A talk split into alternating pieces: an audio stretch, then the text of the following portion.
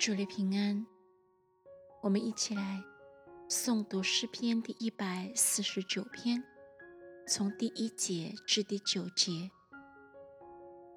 你们要赞美耶和华，向耶和华唱新歌，在圣明的会中赞美他。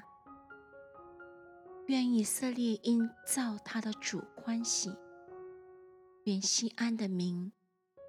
因他们的王快乐，愿他们跳舞赞美他的名，击鼓弹琴歌颂他。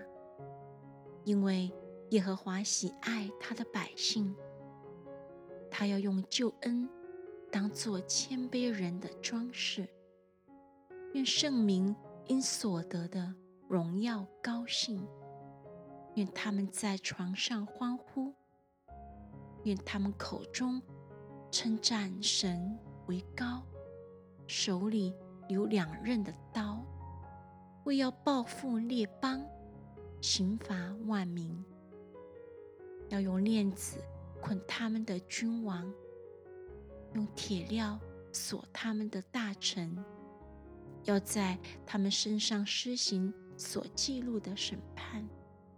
他的圣名都有。这荣耀，你们要赞美耶和